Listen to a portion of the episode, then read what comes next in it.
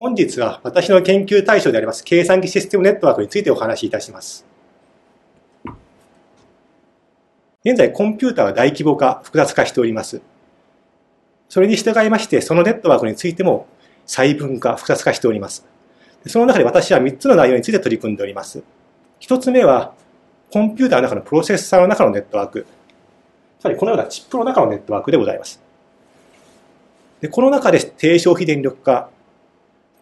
対故障性の増加について取り組んでいます。で2つ目は、これらのプロセッサーチップを相互に接続したコンピューターシステムでございます。具体的にはスーパーコンピューターやデータセンターのネットワークでございまして、この真ん中の図のようなものでございます。この消費低消費電力化について取り組んでおります。で、最後は広域なネットワークでございまして、これらを相互に接続した大規模なネットワーク、インターネットワーキングについて取り組んでおります。この中で計算機システムをいかに効率的に使うかというかについて取り組んでおります。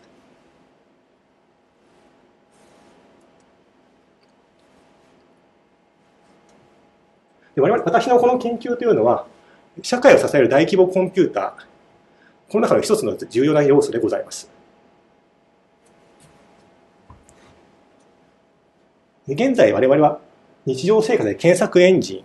を使って情報を検索したりとか、あるいは社会全体として交通、物流、あるいはですね、電子政府といったような社会インフラを頻繁に使っております。で、この需要というのはますます増える状況でございます。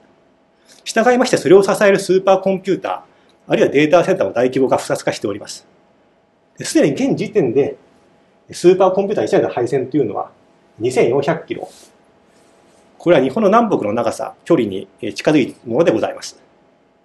でさらに、1台のスーパーコンピューターの消費電力というのは、近い将来、2000万ワットに到達するというふうに予測されております。したがって私はこの自分の研究を通して、消費電力、小資源、あるいは大平大規模並列、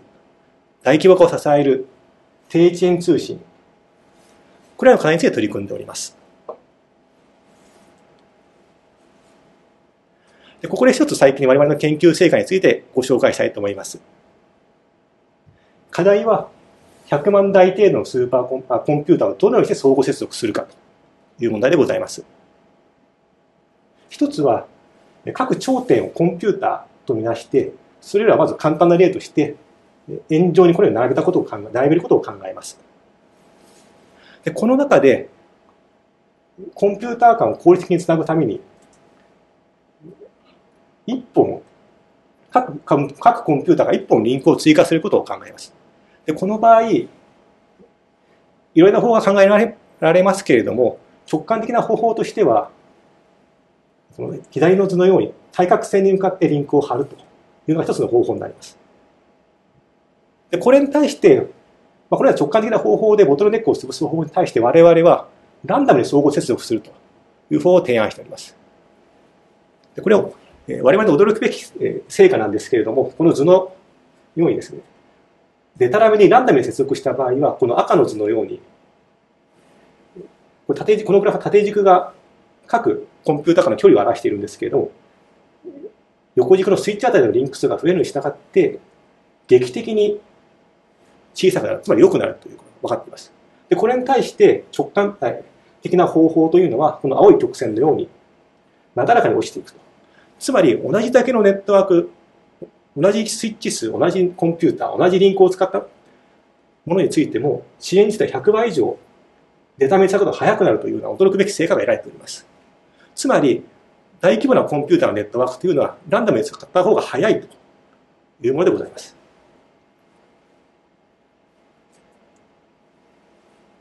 でこれまでのこれらの研究成果が我々は今、いくつかの展望を持っております。その一つは、今お話しさせていただきました、ランダムに相互接続したトポロジー、これによって通信遅延を削減すると。で具体的な数値といたしましては、端から端まで1マイクロ秒程度の通信。また、コンピューター内、スーパーコンピューターの配線につきましては、2000キロ以上出ている J に対して、これを大幅に削減すること。でさらに、我々の保有する技術、この他にも無線技術や低消費電力技術がございますけれども、これらを組み合わせることによって、コンピューターとネットワークの機器自体の消費電力費、性能電力費というのは1000分の1に1000倍向上させる。これはつまり、現在と同じ消費電力、これでですね、1000倍のことをすることができると。このようなことを見越してですね、これなどを実現すべくですね、日々取り組んでおります。以上で、説明を終わらせていただきます。